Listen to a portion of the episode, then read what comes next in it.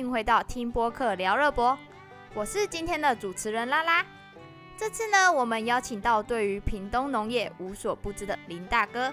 接下来就让我们欢迎他。Hello，各位听众朋友，大家好，我是屏东县的林大哥。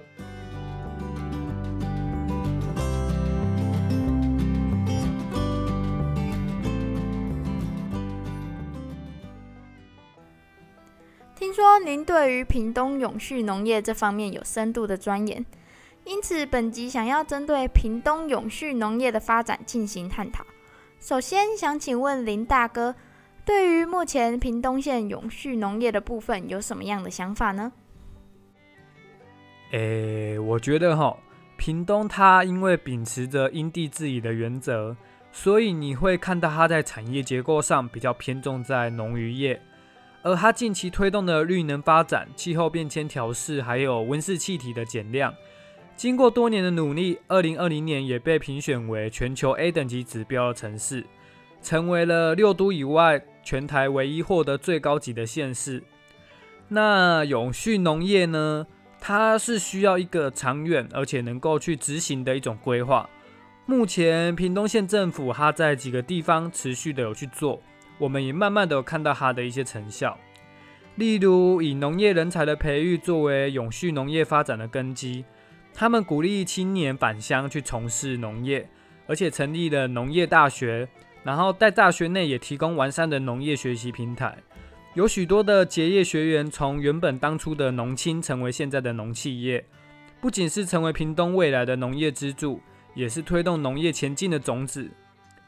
除此之外，作为台湾首屈一指的农业学府，屏东科技大学，它在联合国的永续发展目标开始之前，就已经投入永续发展了。另外，以热带农业发展为基础的大学，一直以来它也不断的去创新农业技术，还有发展友善耕种。除了可以降低人力负担以外，也可以有效提升生产力的科技农业，成为屏科大活络农村发展的关键哦。而平哥大自二零一三年起，连续七年被评为台湾第一的绿色大学。若能进一步去结合 SDGs 的目标，提供生产粮食的技术，就能实现粮食安全、改善营养状况，还有促进永续农业的愿景。另外，屏东大学也在二零二一年的九月成立了绿色农业概念店，与农产公司去合作，是由全台唯一的绿能农场，从生产、加工到门市。完全是一条龙，可以供直接销售，而且所有的食材都是农药零检出的安全保证，成为六级化的优质范例。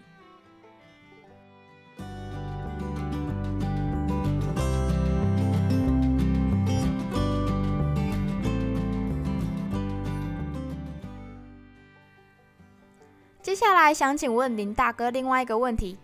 因为屏东是农业大县。而且多项农作物表现突出，许多蔬果皆为全国第一大产区，也都有着亮眼的成绩，屡屡获奖，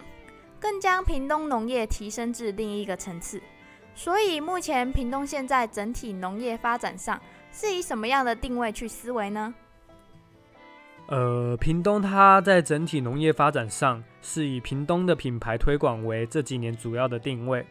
在过去，长辈们致力于农业的种植。并不知道品牌的重要性，而且存在着技术保密的观念，所以屏东县政府经过多年的努力，从农业大学培养出许多的农业青年，我们也日渐看到他的一些成果正在展现。例如，过去以农村思维发展农业是有限的方式，农青返乡后认为应该要技术共享合作，才能将农业发展去扩大，并且透过借助多方的协助，以品牌的方式进行推广。由点到面进行拓展，而屏东县传统农业的强项，我们所知道是三红三黑。三红是指红梨、红豆还有红龙果，三黑的话是可可、咖啡跟黑豆。截至目前为止，三红三黑皆有显著的发展，也成为屏东农业品牌的代表之一。其中，全台种植面积占比最大的屏东可可，在优良的气候环境还有加工技术的加持下。驱使台湾可以制造出全世界加工里程最短的曲图霸巧克力，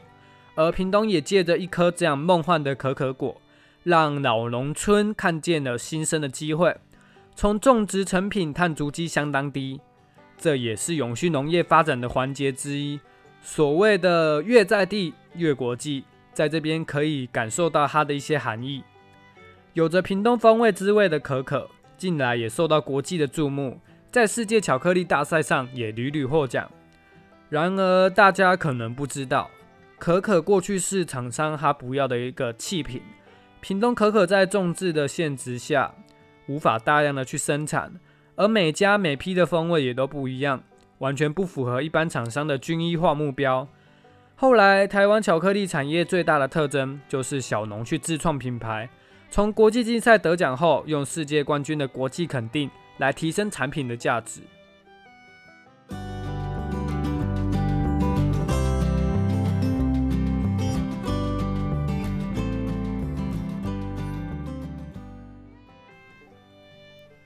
那在联合国永续发展目标中，目标二是确保粮食安全、消除饥饿、促进永续农业。以农业大县而言，有没有什么样的规划正在进行呢？屏东它作为以农业为品牌的农业大县，在民国一百零二年的时候成立了农业大学，主要是以农业人才培育还有永续农业发展为核心重点。针对返乡务农青年，他也提供了学习平台，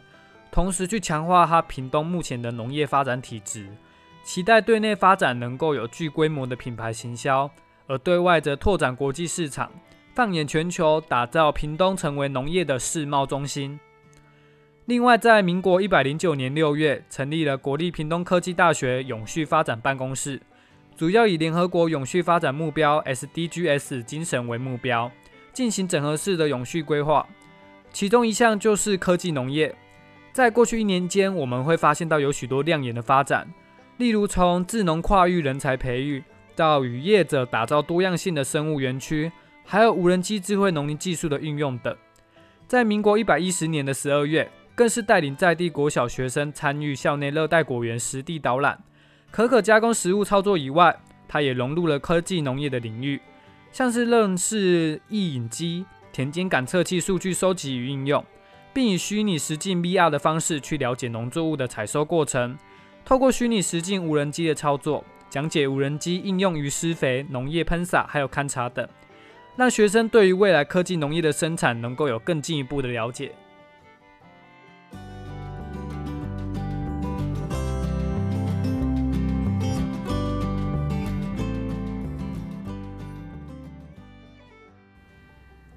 接下来想要请问林大哥，联合国过去曾经统计，每年全世界所生产的食物有超过十三亿吨是被浪费的，其中有四成来自于食物生产商，主要有两大原因：过剩及卖相不佳。屏东县对于大量不符合销售规格的丑蔬果，有没有思考过如何善加运用呢？实际上，我们吃蔬果并不是吃它的外在。而是吃它内部的一些营养价值。全球有大约八亿两千万人是处于饥饿状态的，其中每九个就有一个无法取得足够的粮食。在这如此多人吃不饱的状况下，全球却每年有高达三分之一的食物是被浪费掉的，而当中有部分蔬果在采收后就被马上丢弃。二零一九年至今，已经有许多的创业团队去投入抢救食物的行动。透过食物银行、剩食超市、丑蔬果货架，还有共享冰箱的方式，将集体品或剩食进行重新分配，让食物不再继续被浪费下去。目前的话，许多农友能够透过产销班或是合作社去进行一条龙式的学习。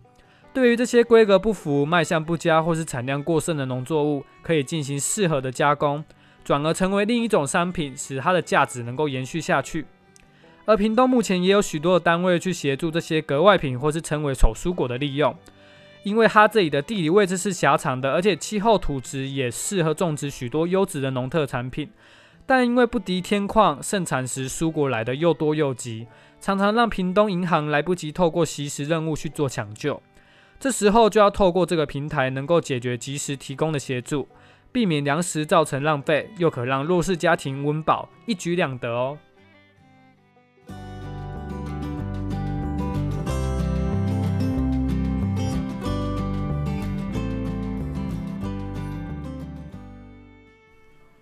东热带农业博览会迎来第八年的办理。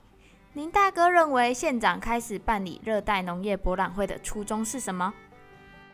我们本次的彩绘稻田是经由农业委员会的补助，还有农业试验所提供的国产彩稻育成品种，以及林清源先生所带领的屏东县水稻育苗技术改良协进团队的种植下，让传统农业结合现代科技，共同缔造大型的地景艺术。而热博不仅成为家喻户晓的国内年度大型活动盛事。也提升了屏东的品牌及知名度。以农为大业的屏东，自二零一五年重新恢复办理热博。屏东是一个农产、花卉与淡海水养殖的重要生产基地。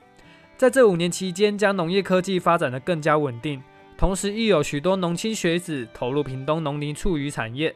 新技术、新生力军一起达到一加一大于二的效果，为一举旗重启屏东热带农业博览会的知名度。除了屏东自有的产业以外，更在每一年邀请知名的图像角色 IP 携手合作，使屏东热带农业博览会注入文创产业的力量。且文创产业亦强调游客个人的体验，而在这个活动场域呢，正是提供消费者与屏东最直接相关的农林畜渔产业，一年比一年还要更令人惊艳哦。感谢林大哥为我们讲述以上这些，我们节目也将在这边告一段落。我是今天的主持人拉拉，我是林大哥，我们下次再见。